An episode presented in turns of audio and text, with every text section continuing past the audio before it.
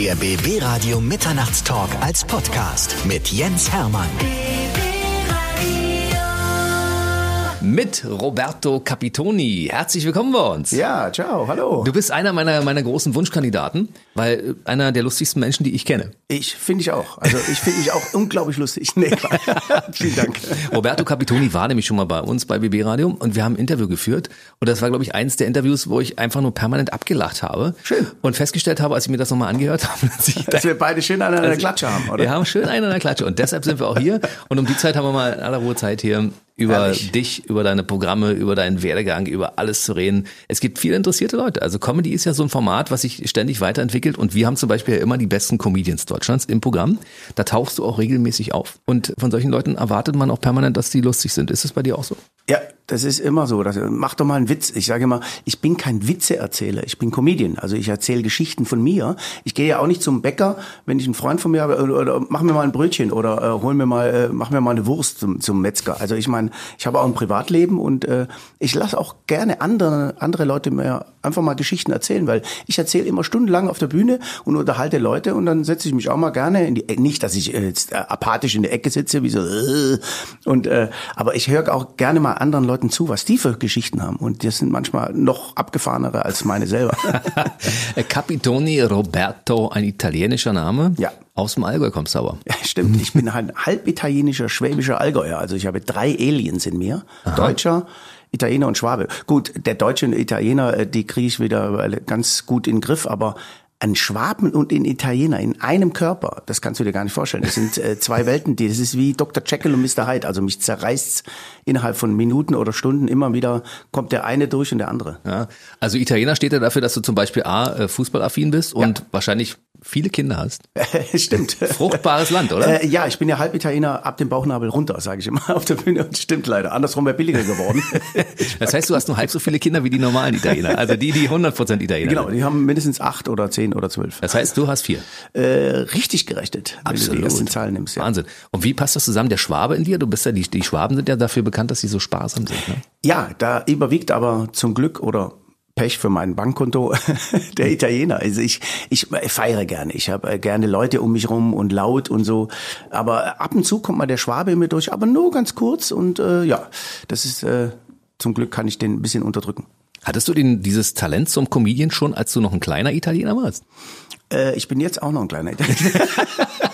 Ein junger Italiener. Ich sitze ja dermaßen hoch, die äh, Hörer können das gar nicht. Ich habe äh, ich hab ja zwei Stühle übereinander, dass ich überhaupt an das Mikro komme.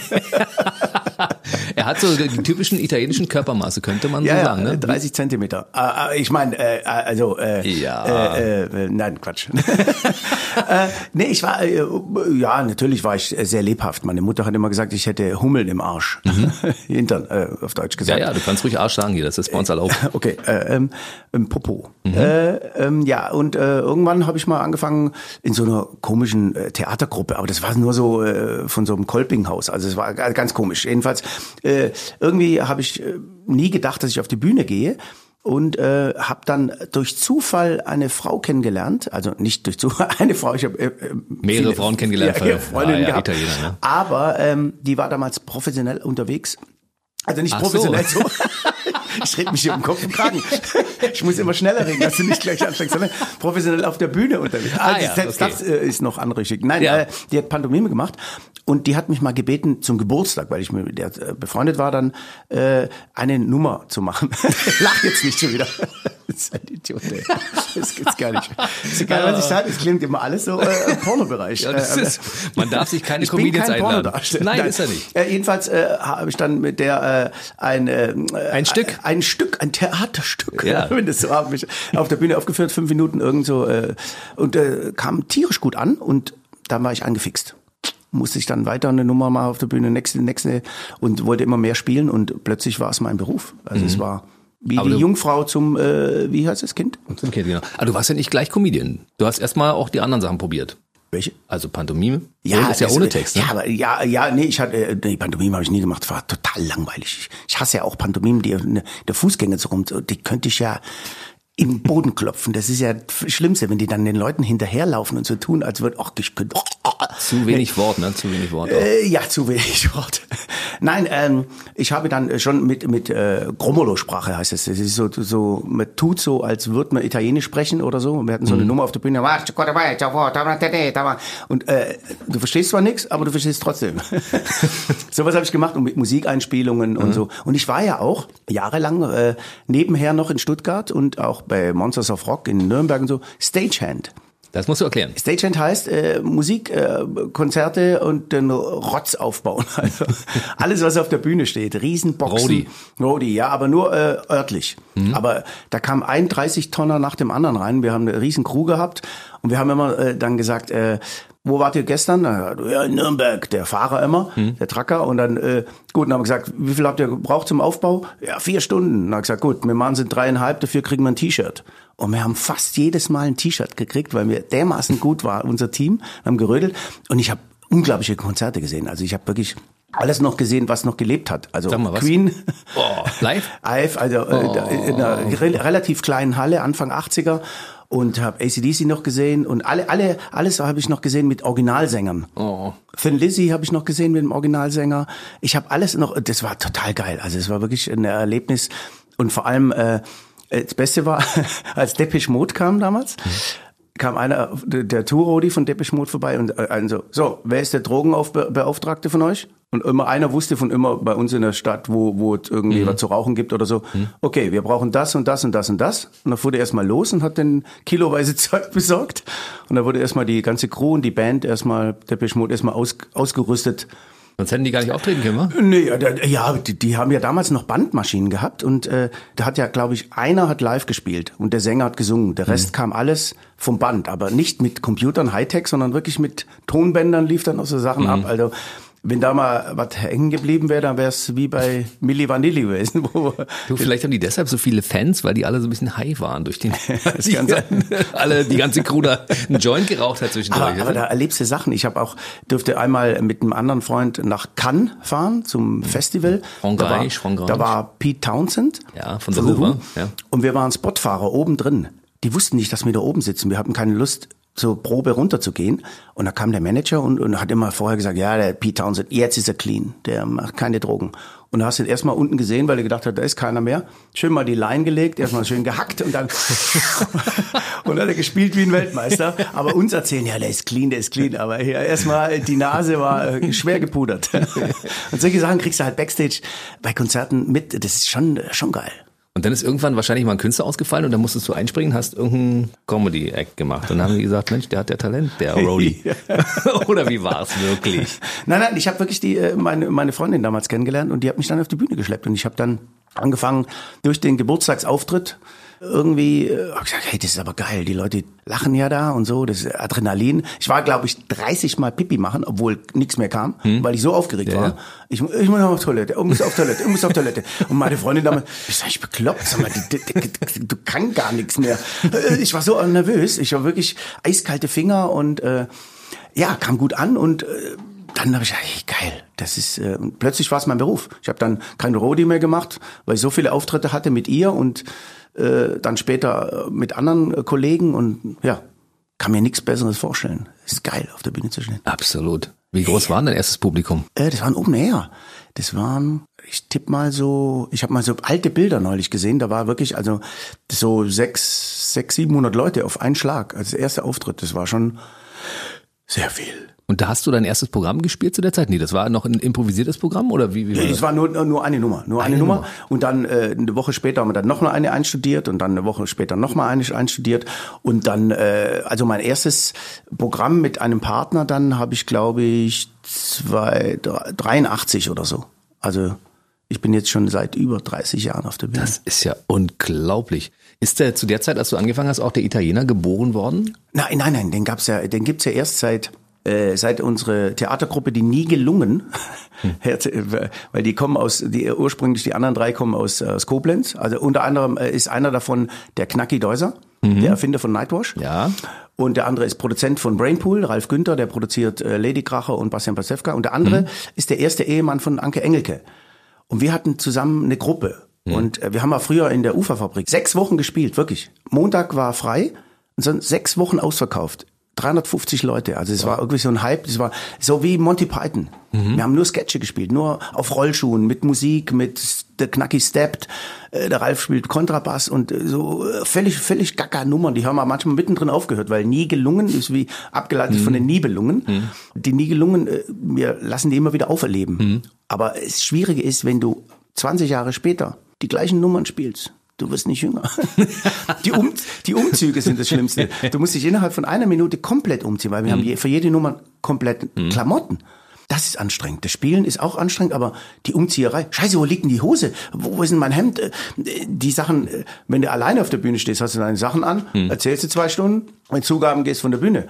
Aber da, äh, wo sind die Rollschuhe? Wo sind, äh, scheiße, oh, der Text vorne.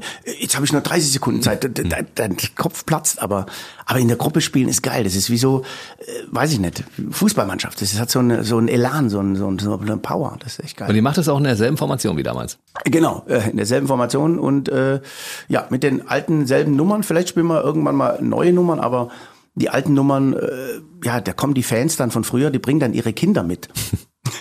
die auch schon 20 Jahre alt sind oder so und sagen, das haben wir früher geguckt, das ist lustig. Und das ist entschleunigt. Also es ist ja nicht ein Gag nach dem anderen, sondern manchmal ist eine Minute Stille, weil wir reinlaufen mit dicken Hornbrillen und zwei ganz schüchterne mit so Samtjacken und das dauert ewig, bis irgendwas passiert. Das ist wirklich für die Zuschauer Mhm. die sitzen dann da, mach doch was, so, mach doch was. Aber heutzutage geht's ja immer zack, zack, zack, zack, Ja, ja, zack, klar. Mhm. Gag, Gag, Gag, Gag.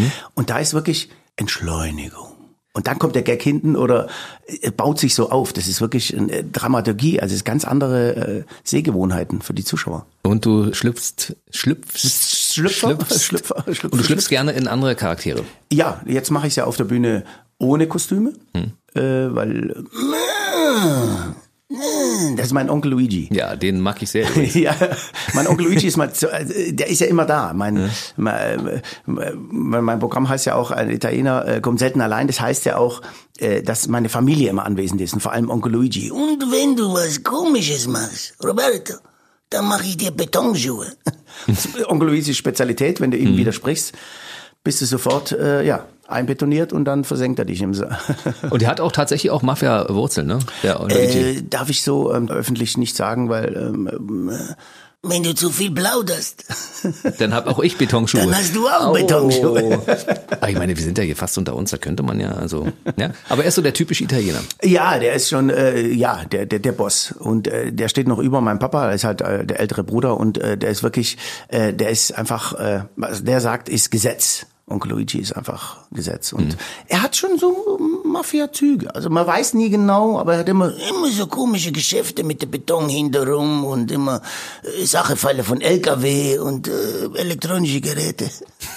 Passiert dir das manchmal auch, dass wenn du irgendwo unterwegs bist, zum Beispiel in einer Schlange stehst und die sehr langsam vorwärts geht, der Luigi rauskommt? Äh, das weniger, aber die Leute kommen mittlerweile schon auf mich zu, wenn sie mich länger nicht gesehen haben. Entweder Zuschauer oder Kollegen, die sagen, Roberto, Roberto, Roberto. die begrüßen mich so schon. Also irgendwie bleibt der hängen. Also Buonanotte. Bei uns ist Roberto Capitoni. Man muss sagen, ciao, ne? Mal, ciao, bella. Einer der besten Comedians Deutschlands und das kann ich wirklich unterschreiben. Schön, dass du da bist. Danke, danke. Ich gebe dir gleich die 100 Euro dafür. Wir hatten 200 gesagt. Ach so, scheiße. Das ist ein Italiener handelt immer gleich. Ja, ja, das ist absolut. Italiener, ja. Also du bist ja gar nicht so ein richtiger Italiener, sondern nur zum Teil. Also ein Drittel, glaube ich, würde sagen. Kann man das teilen? Na, eigentlich halb, aber der Deutsche ist noch geteilt, äh, weil ich bin ja auch noch Schwabe. Und du sprichst auch die verschiedenen Rollen. Du kannst den Schwaben ganz gut, glaube ich, ne? Das heißt, ihr kann's ganz gut. Ich habe 18 Jahre in, in Isny gewohnt, in Isny im Allgäu, weißt du? Ich bin ein richtiger Schwab. Weißt da kannst du gar nicht anders schwätzen. Ver- Verstehst du mich jetzt noch? Äh, gerade so. Gerade noch so. So, okay, dann äh, hören wir mal den normalen Roberto Capitoni. Der spricht ungefähr so. Hochdeutsch? Mittlerweile relativ Hochdeutsch. Ist ganz komisch, weil das hat sich so auf der Bühne so ergeben. Also Mhm. äh, irgendwann habe ich dann mal angefangen äh, zu sprechen und dann habe ich mich bemüht, anständig zu sprechen. Dann gibt's das schöne Kauderwelsch-Italienisch, was eigentlich gar kein Italienisch ist. Das ist aber sehr unterhaltsam. Ja, das ist so, so In mezzo a cazzo, taci, porto marce, il sola, farta cozzo, marce, che cazzo, porta facella. Und das hieß so viel wie, wie äh, leck mich Arsch. Äh, sprichst du eigentlich richtig Italienisch? Äh, nur noch äh, bruchstückhaft. Also jetzt nicht umbringen alle Italiener. Das lag aber daran, mein Papa war immer so faul. Also was heißt faul? Äh, Es heißt ja auch Muttersprache. Das kommt ja schon her, der, der Ausdruck. Und meine Mutter ist ja Schwäbin. Und äh, wenn du den ganzen Tag zu Hause bist und der Papa, das war ja damals noch äh, die klassische Rollenverteilung, Papa gearbeitet, kommt nach Hause, ist müde und dann will er nicht noch seinem hippeligen Sohn jetzt Italienisch beibringen. Und er hat ja versucht, selber auch Deutsch zu lernen. Also hat er dann versucht, Immer so sprechen. Ich meine, der Papa hat immer so gemacht, äh, so die, diese Akzente immer so gesprochen, Deutsch. total lustig, erzähl ich auf der Bühne immer so. Roberto, was ist denn da für so komische Sache? Sacke. Und dann gibt's aber den Onkel Luigi. Ist- Onkel Luigi, das spricht so. Hm? Wir kennen ja alle, äh, ähm, ja, Onkel Luigi, äh, ich habe den natürlich ein bisschen so angelegt wie Marlon Brando oder wie äh, Robert De Niro, weil das Klischee-Italiener vom Onkel muss, weil der auch so ein bisschen Mafia angehaucht ist, Mit einer tiefen Stimme und ganz langsam. Und immer so. der klingt, äh, Wie ist denn der überhaupt entstanden, der Onkel Luigi? der ist in mir durchgebrochen. Der ist irgendwann mal, ich hatte einmal eine Nummer auf der Bühne, habe ich gedacht, komm, ich mach's mal so eine, so eine Persiflage auf Marlon Brando. Dann habe ich mir Trauben in den Mund gesteckt, in die Seite, weil für Filmfreaks ist natürlich, Marlon Brando isst während als Pate immer Trauben. Dann habe ich gedacht, komm, dann nimmst du Trauben, machst du so dicke Backen. Marlon Brando hatte ja da Watte drin. Oder irgendwelche ausgestaubt, aber muss mal Watte reinmachen, das saugt dir den ganzen Speichel auf. Allerdings bei Trauben ist die Gefahr, dass du drauf beißt und dann kommt ganz viel Flüssigkeit. Und da kannst du nicht mehr. Und da, da redest du so auf der Bühne. Die Nummer dauerte immer so drei, dreieinhalb Minuten und dann konnte ich den Speichel nicht mehr zurückhalten. Und hatte am Anfang so ein weißes Jackett an und einen riesen, riesengroßen Siegelring. Und habe ich immer Leute aufgefordert, komm nach vorne, küss den Ring. Und haben die da immer drauf geküsst. Was sie nicht wussten, den Ring habe ich nie sauber gemacht. Haben die immer, das ist ekelhaft. Im Nachhinein fiel mir das erstmal ein. Ich dachte, boah, wie viel Spucke da drauf hängt. Und da mussten die drei Leute ein Kinderlied singen. Und das haben die echt gemacht. Also ich habe ja früher immer so Publikums äh, Animationen, Nummern gemacht. Das war ja noch in, dass man irgendwie Leute auf die Bühne holt und so. Das habe ich dann später äh, nicht mehr gemacht, weil das war mir irgendwie, äh, nee, ich brauchte dann die Distanz. Ich rede sehr viel mit dem Publikum. Ich fragte ja auch immer nach allem Möglichen auf der Bühne, nach, äh, wo sie, was sie gegessen haben oder ob sie im Kino waren und was für ein Film oder ob sie im Urlaub. Ich interaktiv, aber ich bleib auf der Bühne und die bleiben unten. Also Ist es so, dass eine, so eine italienische Persönlichkeit, die so ein bisschen nach Mafia klingt, auch den Leuten diesen entsprechenden Respekt einhaucht, dass Ja. sie den Ring küssen und Dinge machen? ja, ja, vielleicht, vielleicht, vielleicht haben die so ein bisschen Angst gehabt und gedacht, ich küsse lieber den Ring, äh, bevor der noch was Schlimmeres mit mir macht. man hat ja schon eine Machtposition auf Ja. der Bühne. Wenn man die Leute mal für sich gewonnen hat, du musst erstmal dich vom Sockel runterholen, du musst erstmal dich selber lustig machen über dich. Dann darfst du auch austeilen und plötzlich hast du so eine, das ist so eine wirklich, äh, ja, ganz, ganz komisch zu sagen. Du, du kannst die Leute führen. Du kannst wirklich die Leute, du hast sie so ein bisschen in der Hand. Darfst nicht immer über, über das Ziel hinausschießen, aber du kannst die schon äh, manipulieren und aufstehen lassen und was weiß ich was. Also ich habe auch schon Leuten einfach ein, Hand, ein Mikro in die Hand gedrückt und gesagt, komm, du hast es mir mit einer E-Mail geschickt, dass du deine Frau liebst und einen Heiratsantrag machst, weil ich ja vorher gefragt habe, wie lange, mach das jetzt. Vor den Leuten. Und dann ist er auf die Knie und hat da wirklich ein, wirklich, du hast da wirklich so Daumen hoch, Daumen runter, wie der Nero damals mit den, in, im Kolosseum. Wir machen jetzt mal so ein kleines Experiment, ja. Du gibst jetzt mal die Rolle von Luigi und du verpflichtest die Leute, dass sie unbedingt am Radio bleiben, bis wir fertig sind hier. So, meine liebe Zuhörer, hier spricht Onkel Luigi. Ihr wisst, mit mir ist nicht zu spaßen. Wenn jemand abschaltet, wir haben direkte Leitung, wir sehen alles. Und ich fordere euch auf, hört genau zu. Denn mit Onkel Luigi ist nicht zu spaßen. Ich habe Möglichkeiten, von denen könnt ihr jetzt noch gar nicht träumen. Sonst gibt's irgendwann Betonschuhe. Das ist meine Spezialität. Und ich habe genug Beton. Ciao. Das ist das Erstaunliche, ist ja, das kann ja keiner sehen von dem Radio. Du kriegst natürlich dann auch den entsprechenden Gesichtsausdruck, den Onkel Luigi hat. Also ich hatte gerade ein bisschen Angst auch, ehrlich gesagt. Ja, man kann ja nicht so sprechen ohne. Das ist ja wie beim äh, Synchronsprechen. Ich durfte ja auch mal die Lemminge sprechen bei beim Eisbär. Ja, zweimal. Da war das auch so. Da machst du am Anfang Takes. Das ist ganz komisch. Erstmal musst du einen Hauch vorher ansetzen, weil sonst hast du ja die Lippen gar nicht auf. Und irgendwann fängst du an, dich zu bewegen, wie so ein Lemming vor, der, vor dem Mikrofon. Ich hatte tierisch Spaß, weil der Johann König war da dabei, ein alter Freund von mir. Und äh, wir sind da rumgehüpft, wie, der Lemming ist. So. Dann bist du endlich, dann kriegst du auch eine andere Sprache und dann hast du auch die Bewegung drin. Und die ersten drei, vier, fünf Takes, die wir gemacht haben, haben wir am Schluss nochmal gemacht, weil die waren so hölzern. Und irgendwann kommst du rein in das Ding und das macht dir tierisch Spaß und dann machst du dir echt, oh, nee, mit dem machen wir nochmal neu die ersten, weil das war ja überhaupt nichts. Und äh, das ist wirklich, und du, du kannst wirklich nur, du musst schon in die Rolle reinschlüpfen. Also du brauchst jetzt keine Verkleidung, aber die Haltung und wie du dich bewegst und schon sprichst du anders. Ja. Ist Johann König übrigens auch jemand, den wir demnächst einladen werden. Ah, schön. Ja, großer Fan guter. Fußballer. Ja. Kann man, denkt man gar nicht. Warte, spielt Fußball? Ich Johann König? Fußball. Niemals, Ja. ist er so langsam. Doch, doch, sag einen schönen Gruß von mir und äh, wir haben früher äh, Fußball zusammen gespielt und äh, das war echt cool. Dann stellen wir doch hier gleich im BB-Radio-Studio mal die Torwand auf. Dann kann er mal zeigen, auch- was er drauf hat. Das könnten wir immer machen. Du könntest ja immer so einen Wettbewerb machen. Alle Gäste, die hier waren. Du würdest mitmachen? Bist Ja, du Fußballfan? Ja, bin ich absoluter Fan. Ich Ja? bin ich bin ja zweigeteilter auch, was Fußball angeht. Natürlich Italien, Juve, äh, dass ich ab und zu mal auch mal eine Meisterschaft habe und und hoffe das andere auch mal, dass die mal Meister werden. Aber äh, da müsste ich aber vielleicht noch ein paar hundert Jahre. Also nix. Äh, ich bin in Köln. Okay, und wie ist es bei der Nationalmannschaft? Also WM? Wer, Ja, das ist ja ganz schlimm für mich. Ja, ganz ich, schlimm, ich ne? mag, ich mag die Spiele nicht, weil, äh, aber da bin ich leider äh, vorbelastet durch meinen Papa. Hm. Wir haben damals immer Fußball geguckt mit dem Papa und mit 10, 20 Italiener im, im Zimmer Hm. war ich natürlich für die Italiener, weil äh, ich kann ja nicht für Deutschland schreien. Ich glaube, die hätten mich alle in Beton, die hätten mich aufgegessen. und seitdem bin ich immer 51 Prozent eher für Italien, aber ich, ich bin immer froh, wenn es dieses Spiel nicht gibt. Ich wurde mal bei so einem Open Air angekündigt in Essen 2006. Da war ein riesen Open Air mit Bands und alles und da war Comedy-Bühne und dann waren so 5000 Leute vor der Bühne. Wirklich, es war Hammer. Und dann, so, und hier der frisch gebackene Weltmeister ist Roberto Capitoni. Und gerade vorher haben sie die Deutschen rausgekegelt und ich kam auf die Bühne mit Italien-Trikot. Ey, du Arschloch, dir das Trikot aus, du Schwein, was du alles zu mir. Und ich hatte wirklich fünf Minuten, äh, knapp zehn Minuten Probleme, äh, die haben mir gar nicht zugehört. Ich habe dann irgendwann ich bin beides. Ich bin, bis ich das erklärt habe, irgendwann haben sie dann mal kapiert.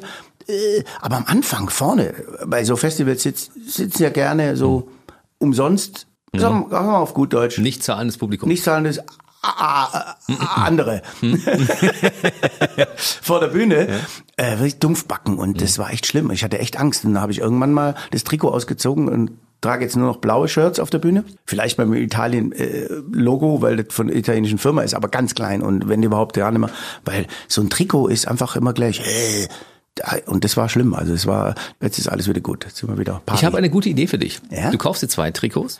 das habe ich mir auch schon immer überlegt, aber die sind anders geschnitten. Das sieht dann wirklich, das sieht dann total verwachsen aus. Weil Nee, du nimmst, pass auf, du trennst sie auseinander oder lässt einen Schneider das Ja. machen und nimmst die Vorderseite, meinetwegen Italien und Rückseite Deutschland. Und Ja. dann aus dem anderen machst du es umgekehrt. Genau, das, das hatte ich auch mal vor. Dann könntest du dich umdrehen und würdest sagen, hey, hinten bin ich deutsch, vorne bin ich italienisch. Hinten Deutsch, vorne Italiener. Was heißt das denn?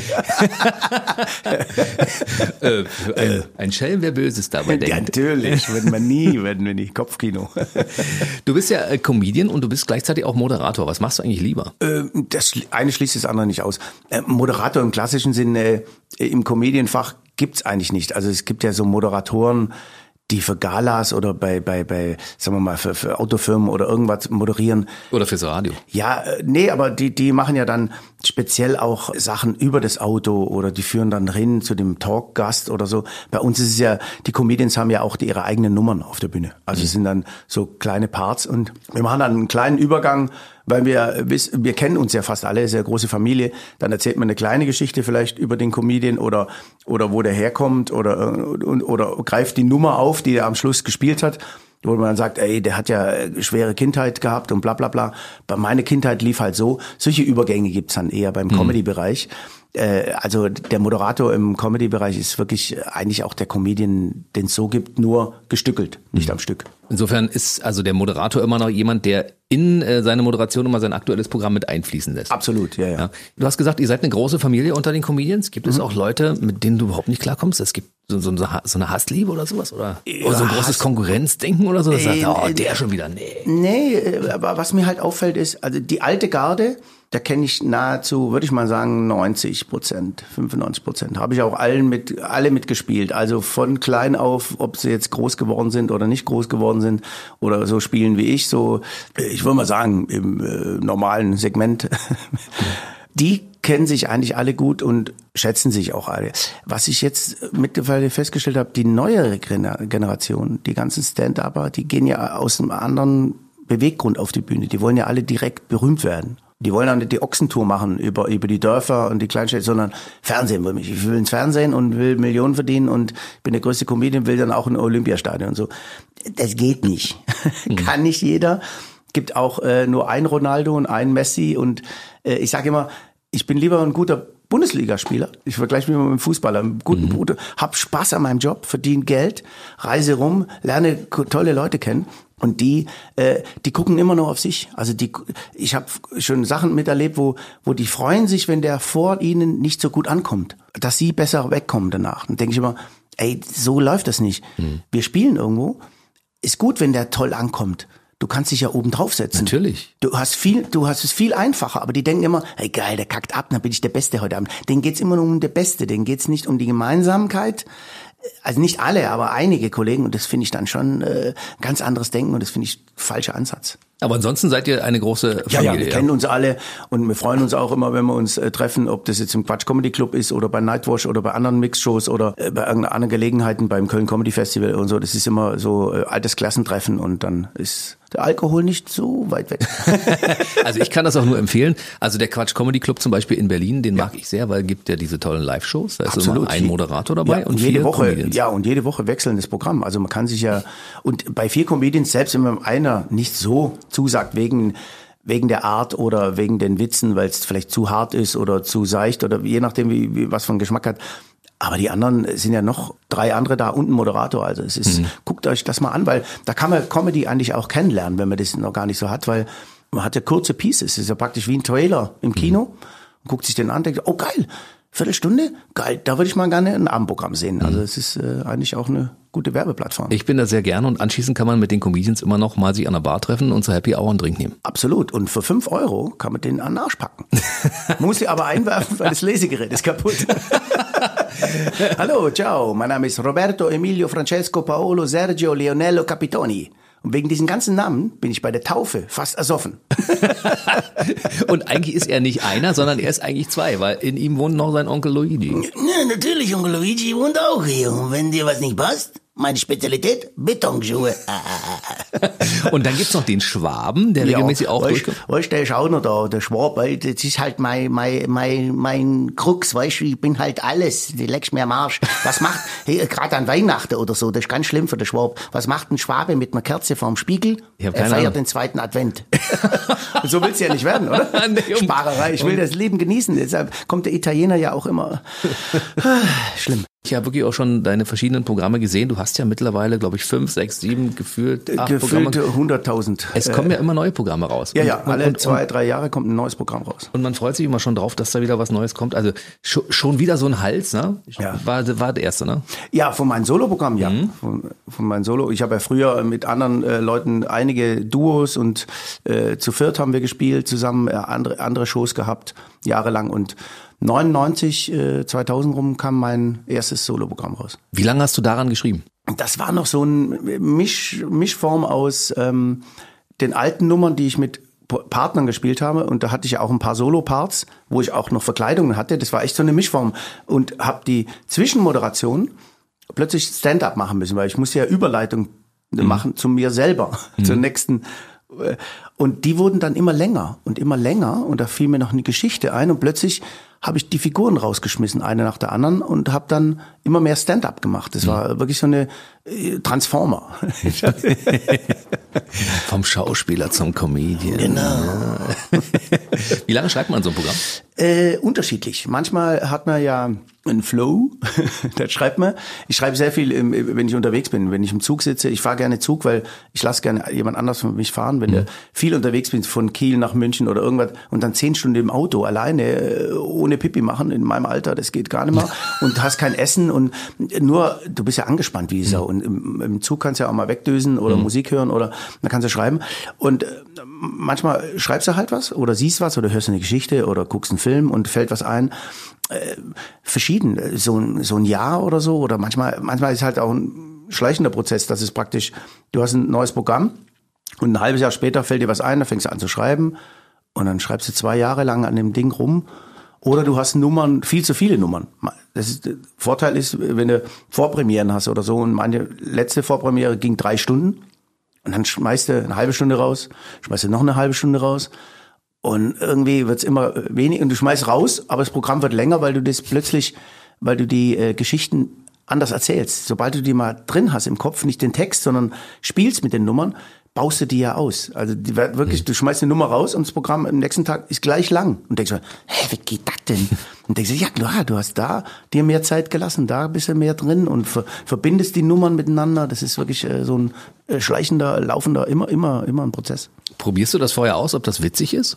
Äh, ja, bei Vorpremieren. Mhm. Also oder oder oder mal Teile. Ich habe so ein äh, in Café Hahn in Koblenz, da ist meine Hausbühne und ähm, da hole ich auch die ganzen Comedians, die auch im Quatsch Comedy Club oder wo auftreten sind, alle Freunde, die die lade ich dann da ein, immer drei Comedians und da probiere ich oft gerade im ersten Set, wenn ich rauskomme, relativ aktuelle Sachen, was so innerhalb von einem Monat passiert ist. Mhm. 50 Prozent von den Gags funktionieren, 50, äh, andere 50 sind so lala.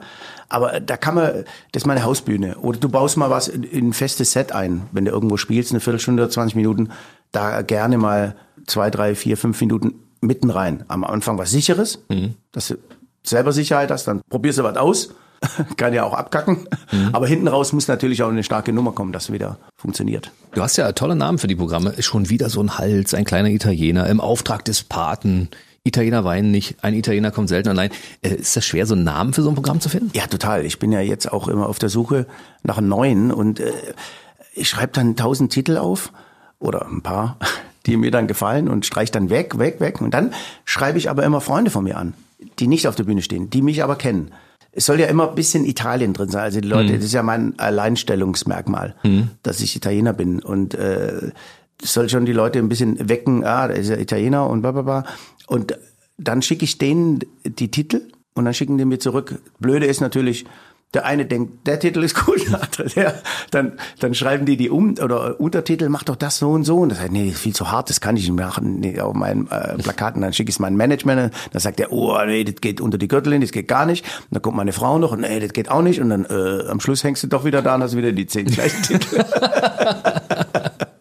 ja, so ist das, wenn man Freunde mit einbezieht, ne? Ja, leider. Hast du einen Manager? Ja, ja, Management. Äh, das ohne, ohne Management geht es ab einer gewissen, äh, ja, an, Anzahl von Auftritten gar nicht mehr, weil das ist logistisch gar nicht zu machen, weil du musst ja immer wieder anrufen, du musst dich anbieten mhm. oder, oder es kommen Telefonate rein und ich bin ja viel unterwegs und äh, das nebenher auch noch zu managen, äh, das geht nicht und ich verkaufe mich immer gerne unter Wert. Also es ist immer besser, mein, mein Manager sagt einen Preis oh. oder so.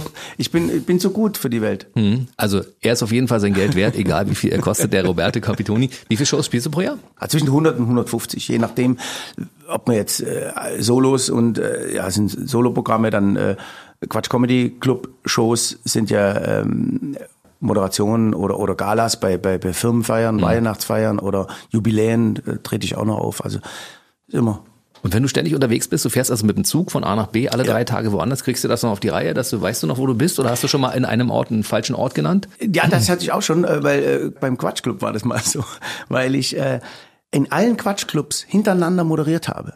Stuttgart, dann Berlin, dann Hamburg und dann musste ich wieder nach Berlin und da stehe ich in Berlin auf der Bühne oder was in Hamburg, ich weiß nicht mal und habe irgendwie hallo, herzlich willkommen hier im Quatsch Comedy Club in Hamburg und die Leute gucken mich an und dann das war ein ja, Witz, der, der, der ein Witz. Okay, dann habe ich später nochmal gesagt und dann irgendwann einer geschrieben, wir sind in Berlin. Oh, scheiße. oder ich bin aufgewacht oder ich wach auf, letztens hatte ich auch wieder so rutschen, wo ich eine Woche oder zehn Tage hintereinander spiele, mhm. wach im Hotel auf Denk mir, wo bist du? Zu Hause nicht. Okay. Dann muss ich das Licht anmachen, dann muss ich auf mein Handy gucken und muss gucken. Oder, oder es passiert, du gehst nachts auf Toilette. Ab einem gewissen Alter macht man das manchmal, wenn man aufwacht, weil ich kann dann immer einschlafen. Okay, gestern war die Toilette links, was ich nicht wusste. Hat sie rechts. Du stehst auf und das war so eine Dachschräge. Erstmal die Steh auf und mit Vollschmackes im Dunkeln, boom, dass ich nicht gleich wieder im Bett gelandet hatte, Riesenhorn am Kopf. Hab ich gedacht, ja toll, Toilette ist heute rechts. Das sind so Sachen. Passiert dir nur, wenn du viel auf den, da kriegst du echt einen Tourkoller. Was hast du schon während Shows erlebt? Oh, äh, diverse Sachen. Wir hatten früher so ein Bühnenbild und das war irgendwie nicht so richtig befestigt. Also wirklich mit so Türen, dass wir so raus und rein können. Und das ist während der Show umgefallen. Und, der Knacki, der Knacki Deuser. Knacki Deuser, ja, auch ein Comedian, von, ja. Von Nightwatch, der Erfinder, der hat dann geistesgegenwärtig einfach die Hand hochgerissen und das war dann wirklich wie so ein wie so ein, so ein Film, wo, wo, wo der Tor oder irgendeiner steht und der hat das gehalten und wir haben weitergespielt. Oder eine, eine Geschichte, wo ich gerne erzähle, ist immer, äh, wir haben auch mit der Gruppe gespielt in München im Lustspielhaus. Der Name sagt schon, äh, kommt gleich, aber äh, passt auch gut. Erste Reihe, Bühne relativ hoch, Sommer.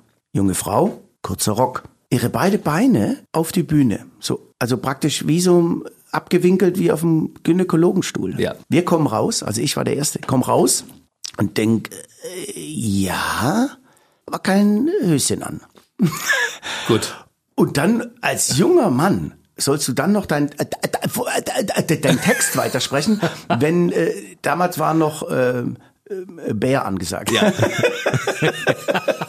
aber es war Sommer, aber der Bär hat geschwitzt. Aber du, und du guckst ja da zwischen die Beine und du kannst ja nicht weiterspielen. Und da bin ich nach hinten, da bin ich umgezogen zur nächsten Nummer und da, Spiel vorne rechts. Wieso denn? Habe ich dann gesagt, Spiel vorne rechts, bevor der raus ist. Guck einfach mal runter. Und dann da kam der auch, boah, geil. Das heißt, ihr habt auf der Bühne eine Nummer gespielt. Äh, ja, wir, wir, haben äh, relativ rechtslastig die ersten paar drei, bis dann die Frau irgendwann, ich weiß nicht, ob sie es gemerkt hat oder wollte, dann hat sie die Beine leider an, aber aber auch besser so für Am das Ende- Programm, weil am Ende der Show. sonst hätten wir, glaube ich, äh, Kein irgendwann äh, aufgehört zu spielen und nur noch äh, Sapper aus dem Mund. Hast du noch so eine schöne Geschichten aus deiner Karriere als Comedian? wir hatten eine Show, da war irgendwie, ähm, das war in so einem Zelt mit Julie Neigel noch, mit einer großen Band, von der, mit der halben Band von Stefan Raab damals noch, und die, die kenne ich auch alle. So eine riesen, so eine Zeltproduktion mit, mit Trapez, jemand an, und haben wir gespielt und irgendwann war Stromausfall, weil so ein Blitz irgendwo eingeschlagen hat, wirklich, und dann war stockdunkel. Und da haben wir halt einfach, äh, da waren tausend Leute drin und äh, ja, muss ja weitermachen. Muss ja einfach eine Taschenlampe angemacht und dann wirklich den alten Taschenlampe so unter das Kinn und dann äh, einfach ohne, ohne Mikro moderiert. Und die Leute waren ganz leise, dass sie, weil der Regen hat ja noch auf das Dach geprasselt und in so einem Zelt ist das total laut. Aber dann war so, so eine ganz atme, at, komische Atmosphäre. Es war so wirklich so, ah, jetzt hören wir dem mal zu, jetzt müssen wir richtig konzentriert. Es war, sonst schreist du immer rein und dann hast du so ganz deutlich geredet und irgendwas erzählt, bis dann mal das Licht anging und äh, sind die Leute immer dankbar, wenn du, wenn du irgendwas machst. Texthänger hatte ich auch schon einige. Wie hast du dich da rausgerettet? Das passiert immer dann, wenn du äh, nebenher an andere Sachen denkst, wo du, ah ja, nachher geh ich noch was einkaufen und das machst du immer bei Nummern, wo du dich nachts wecken lassen könntest. Bei den sichersten Nummern hast du Texthänger, weil die kannst du ja immer sagen. Na, na erzählst du und plötzlich, äh, äh, scheiße, äh, was habe ich gerade erzählt? Frage ich immer die Leute. Äh, Ja, du passt ja auch nicht auf. Und dann irgendwann denke ich mir, ja, der Text, der Text muss doch jetzt wieder kommen. Und dann kommst du wieder an, wieder an die Stelle und dann muss er irgendwann sagen, ja, wir sind Texthänger. Aber mal eh eine scheiß Geschichte. Und ihr wisst ja gar nicht, was, was dran, ich erzähl mal was Witziges. Und dann gehst du von der Bühne wirklich in die Garderobe. Und Zack, fällt sie wieder war er wieder da. Aber ist egal. Hauptsache du erzählst was auf der Bühne. Das ist den Leuten. Du kannst auch mal zugeben, dass du einen Texthänger hat. Hat nicht jeder immer 100 Prozent jeden Tag seinen Job. äh, Kann man nicht machen. Hast du einen Ersatzgag immer dabei oder zwei für den Fall, dass irgendwas passiert zwischendurch? Nee, ich erzähle einfach eine nächste Geschichte. Und wenn die, wenn die dir auch nicht einfällt? Ah, die fällt dir ein. Ich Okay. hoffe, die fällt mir ein. Wenn die nicht, dann die nächste. Hm. Irgendeine fällt mir ein. Ich habe ja gute alte, äh, viele alte Programme, also irgendwas, Irgendwas fällt dir immer ein. Textfragmente werden mir, oder ich äh, mache einen Smalltalk mit den Leuten, wo sie herkommen oder was sie gerne essen oder wie auch immer, oder? Wie ist was mit Leuten, die immer irgendwelches blödes Zeug dazwischen brüllen? Sowas passiert ja regelmäßig. Also Heckler, gibt's ja, die heißen ja Heckler. Äh, ich finde es bedingt äh, witzig, weil wenn du wirklich in der Nummer bist und die rufen was rein, das finde ich schon manchmal einfach auch unverschämt, weil das ist ja wie wenn ich jetzt, äh, sagen wir mal, jetzt steht einer äh, im Job, in der Fabrik oder wo auch immer und ich nehme dem die Sachen weg, die er braucht, dann wird er auch ausflippen. Also das finde ich irgendwann, äh, finde ich doof. Aber wenn ich, wenn ich Leute was frage und die geben tolle, witzige Antworten oder hauen mir einen Gag zurück, das finde ich geil, weil dann geht's so hin und her. Also dann hast du auch eine Spielwiese, dann ist es auch ein Miteinander und nicht ein Gegeneinander. Das ist wieder so ein Gegeneinander. Den bringe ich jetzt raus, dem rufe ich jetzt immer doofe Sachen zu. Das finde ich, warum geht der da rein? Warum muss man immer einen äh, irgendwie in die Bredouille bringen? Das finde ich Finde ich nicht lustig. Ist es so, dass man äh, bei Comedy-Programmen niemals in der ersten Reihe sitzen sollte? Nein, man kann auch die zweite Reihe verarschen. Oder man geht einfach mal durch die Reihen und sagt, so, jetzt mal fragen wir mal, ja, die ersten zwei Reihen sind jetzt sicher und die hinteren, jetzt gehe ich mal, und dann, der, der Knacky hat das öfters gemacht und dann Knacki geht er wieder, dann geht er wieder zurück. Oh nee, ich gehe doch wieder zur zweiten Reihe. Äh, Da siehst du richtig die Leute, wie sie anfangen zu zittern. Ja, natürlich. Erste Reihe ist natürlich klar. äh, Die siehst du am besten und die kannst du am besten anpacken. Aber wenn du da einen geilen hast oder manchmal hast du auch einen oder eine Frau, wenn die eine komische Lache haben. Letztens hatte ich auch wieder eine, die hat eine Lache. Ich konnte gar nicht mehr weiterspielen. Die Leute haben nur noch, weil die gelacht hat, die hat dann Lachflash gekriegt. Die Zuschauer haben Lachflash gekriegt, weil die zu und ich auch nur noch, weil das war so eine richtig so irgendwie so wie so ein Motor, der so angeht. Aber die, die konnte gar nicht mehr aufhören. Ich habe gedacht, die lässt sich jetzt gleich ein, wenn die will, so weiter leicht. Und das würde ich empfehlen, um sich unbedingt mal, mal live anzuschauen, Ja. weil er ist wirklich auf der Comedy Bühne. live ist eh Ja, besser als im. Fernsehen. Du warst nicht immer Comedian. Nein. Und ich glaube, du hast früher mal auch eine ganz schräge Jugend gehabt. Warst du nicht mal sogar Punk, wenn mich nicht alles täuscht? Absolut. Ich bin äh, wirklich 1977, ich war da im, im Jugendzentrum, im Go-In hieß das, in Isny im Allgäu. Und äh, ja, bin dann äh, 77, plötzlich kam die Punkwelle von England rüber, selbst ins Allgäu geschwappt, tröpfelnd. Hm. in die ländliche Region Ja, dort. früher, natürlich sind die Punkbands immer erstmal nach Hamburg und Berlin, wie, weil das Hm. war ja viel, aber ich habe das dann im Radio gehört, auf äh, DRS3, auf dem Schweizer Radio und die waren damals ganz hip, das, da liefen keine... Hm. Die Schweizer waren hip. Ja. Was ist denn da los? Da gab's ge- geile, wirklich die, die neuesten Sachen haben die immer gespielt. Und da habe ich Lieder gehört von The Jam und The Clash und so und da habe ich gesagt, wow, geil, das ist meine Musik. Und da habe ich mir eine Schallplatte in der anderen gekauft und habe dann auch angefangen, habe mir geguckt, wie die, die die Klamotten haben mir gefallen, haben mir selber Klamotten geschneidert, habe mir äh, Löcher reingeschnitten und habe da Reißverschlüsse reingenäht. Die hatten ja überall Reißverschlüsse drin und Sicherheitsnadeln reingemacht in die Jacken und dann später auch in die Mundwinkel.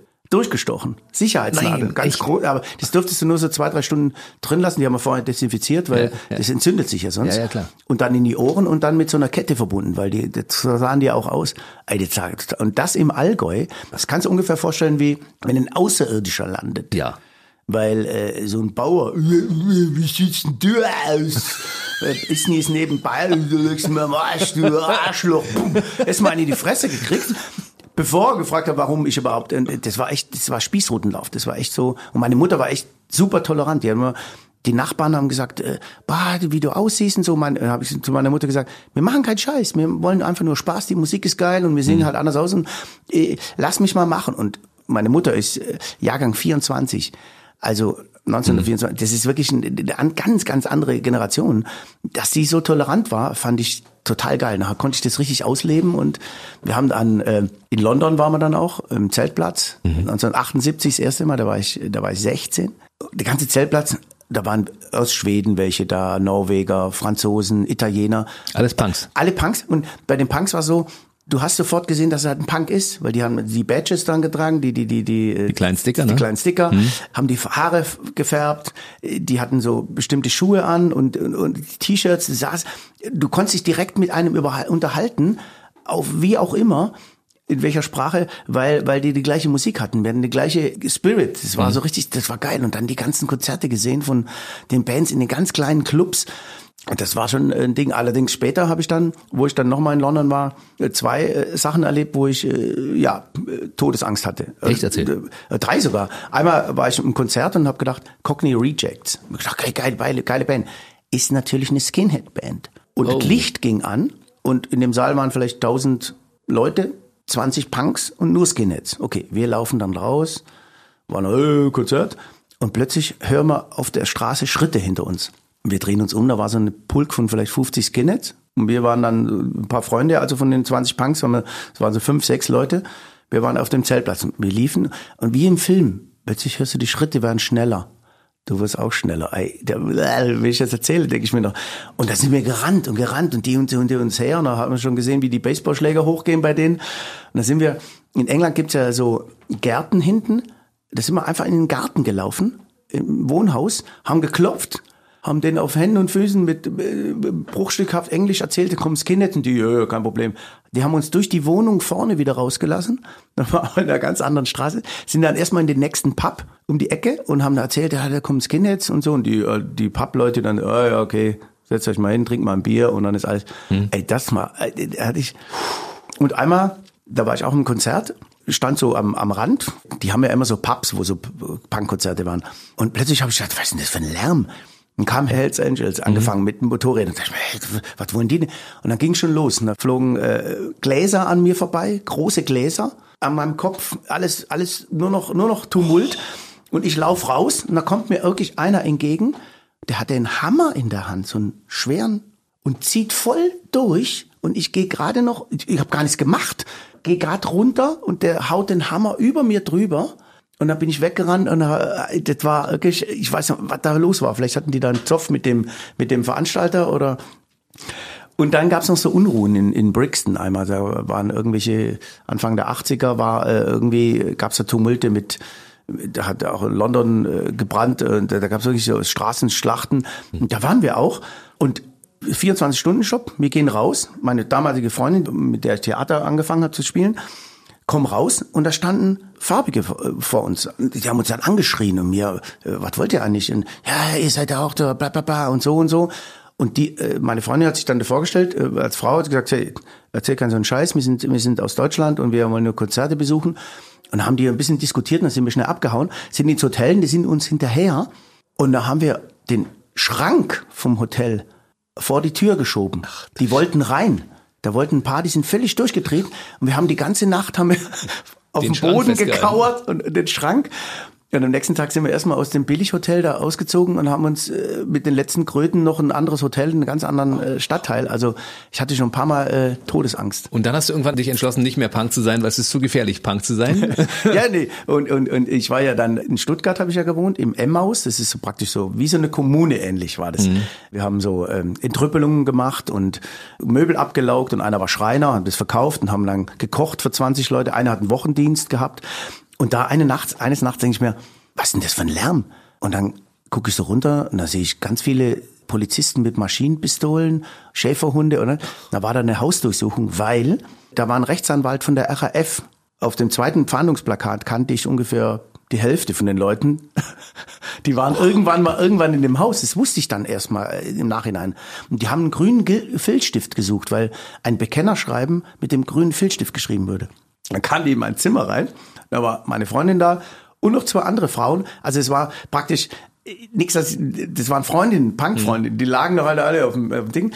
Und der, der Polizist erstmal so komisch geguckt und ich, äh, was ist denn hier los? Was wollten ihr?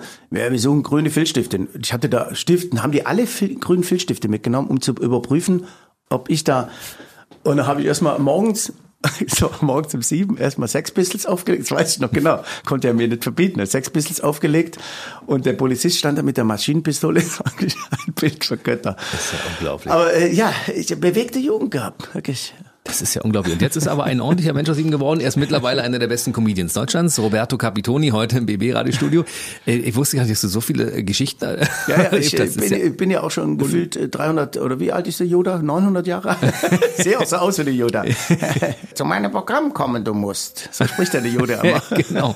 Du hast ja verschiedene Rollen so drauf, die auch in deinem Programm regelmäßig auftauchen. Natürlich. Roberto, ich habe eine neue Tippese für dich, für dein Leben. Roberto, wenn du ein Problem hast, Roberto. Roberto, wenn du ein Problem hast, löse es. Und wie? Ist egal wie, lass es wie ein Unfall aussehen. Kann man was mit anfangen, oder? Du hast ja italienische Wurzeln, das Ja. heißt, aber du bist in Deutschland geboren. Genau. Italienischer Vater, deutsche Mama. Ja. Und warst in Italien? Äh, ja, immer im Urlaub, immer mal wieder. Äh, mein Papa hat dann äh, unbezahlten Urlaub genommen. Wir waren dann äh, die ganzen Sommerferien oder vier oder sechs Wochen in Italien immer. Und da konnte ich dann auch, wenn du als Kind auf der Straße spielst, unterhältst dich natürlich auf Italienisch mit den Kindern. Man zeigt auch was und sagt dann, wie das heißt. Und dann weiß man, als Kind speicherst du das ab. Und Den Grundwortschatz von Italien habe ich noch so ein bisschen im Kopf, aber ich traue mich nicht Italienisch zu sprechen, weil mein Papa hat ja immer nicht mit mir Italienisch gesprochen. Oh, ist es denn so, dass man von einem Italiener eigentlich automatisch erwartet, dass er auch Italienisch sprechen kann? Also du siehst ja italienisch aus, muss man Ja, sagen. aber ich, ich kenne einige, die so eine Generation haben äh, und die auch kein Italienisch sprechen. Oder ein Freund von mir, der ist damals, gibt's ja nicht, nicht mehr, Jugoslawe, der spricht Mhm. auch kein Wort irgendwie Kroatisch oder oder oder irgendwas Serbisch. Serbisch oder so. Das ist äh, ab einer gewissen, auch heute noch, auch heute noch. Äh, Neulich habe ich jemanden getroffen, der hat auch gesagt, meine Tochter hat gar keine Lust, Italienisch zu lernen. Die, die lehnt es ab. Denke ich Mhm. mir, scheiße, Mensch, zwing die aber dazu, weil das ist einfach schade, weil das ist, das ist drin. Aber wenn ich rede, du siehst ja jetzt, die, die, Ja, ja. ich rede immer mit den Mit Händen und auch. Füßen, wie die Italiener so richtig Ja, reden. Ne? das kann ich nicht reden. Das ist, äh, wenn, ich- wenn, wenn ich einen äh, einen Auftritt habe und habe kein Headset, ich weiß gar nicht, wo ich das Mikrofon halten soll. Links, rechts. Wenn ich ins Stativ stelle, dann kann ich mich so nicht bewegen, weil dann der Sound weggeht, wenn ich links oder rechts gehe. Das ist äh, wie amputiert. Also ich muss die beiden. Zu wenig Hände. Zu wenig Einfach. Hände. Es ist aber nicht so, dass du nur gar kein Italienisch sprichst. Du sprichst nur ein Italienisch, was italienisch klingt, aber keine Aussage hat. Na, Grommolo nennt man das. Das gibt's wirklich in Commedia dell'arte. Äh, gibt's äh, die ganz alte Urform von von Theaterspielen überhaupt. Das heißt so Grommolo-Sprache. Das ist so ähnlich wie das ist wie wenn Kinder Englisch sprechen. Washington oder aber kleine Kinder versuchen das ja, Ja, oft und äh, können das nicht. Das klingt aber irgendwie klingt das so, aber aber das mache ich nicht auf der Bühne. Nee, nee. Früher habe ich ja Kassetten aufgenommen. noch. Ich bin ja Generation Kassetten. Ich auch. Und das Schlimmste war, wenn der Radiomoderator, der Song lief schon, dann hat der weitergequasselt. Na, der nächste Song ist von 19 und da habe ich immer gedacht, halt doch die Fresse. Vorne quatschen die rein, hinten quatschen rein. In der Mitte beim Gitarrensolo kam die Staumeldung. Mitten beim Gitarrensolo. Das geht gar nicht. Sowas machen wir ja nicht. Nein, nein, nein, nein. nein. aber- das ist alte Schule, ihr seid ja Hightech hier neu, alles, alles super. Absolut. Der Radiomoderator steht, äh, sitzt nackt vor mir. Ja. Es ist ein Bild des Grauens. Aber der, der äh, Comedian ebenfalls. Ja. Ja, das ist ja auch ein, Aber der sieht geil aus. ein Saunastudio. Wir haben hier 75 Sau. Ein Saustudio? Ein Sauna. Dass dieser Mann lustig ist, das hört man schon und deshalb empfehle ich auch eins seiner vielen Soloprogramme, unter anderem im Quatsch Comedy Club in Berlin. Oder Robert- auf meiner Homepage einfach gucken. Genau. www.robertocapitoni.de Und für alle, die die sozialen Medien nutzen, findet man dich wo? Natürlich, äh, auf Facebook, Facebook, Instagram, äh, Xing, äh, LinkedIn, ich bin überall. Ich bin überall und beobachte euch. Ich, wer, ich werde nicht nur beobachtet, ich beobachte euch. Stalkt mich, guckt auf meine Seite, da mache ich immer kleine Filmchen rein. Besucht mich da und dann seht ihr, was äh, so ein Comedian unterwegs erleben muss, äh, darf. Und jetzt ist er auch schon wieder weg. Du darfst dich gerne auf deine italienische, unverwechselbare Art und Weise verabschieden von uns. Ciao, liebe Hörer, wenn ihr mal vorbeikommt, dann äh, bringt Beton mit. Onkel Luigi braucht immer Geschenke und äh, wir haben einen schönen Abend zusammen. Äh? Und danach können wir ein bisschen plaudern, ihr könnt mir eine ausgeben und äh, dürft mir auch anfassen. Kostet aber 5 Euro extra. Ciao, ciao. Roberto Capitoni, mach's gut, bis zum nächsten Mal. Bis Tschüssi. dann, danke, ciao. Der BB Radio Mitternachtstalk. Jede Nacht ab 0 Uhr. Und der neueste Podcast jeden Mittwoch.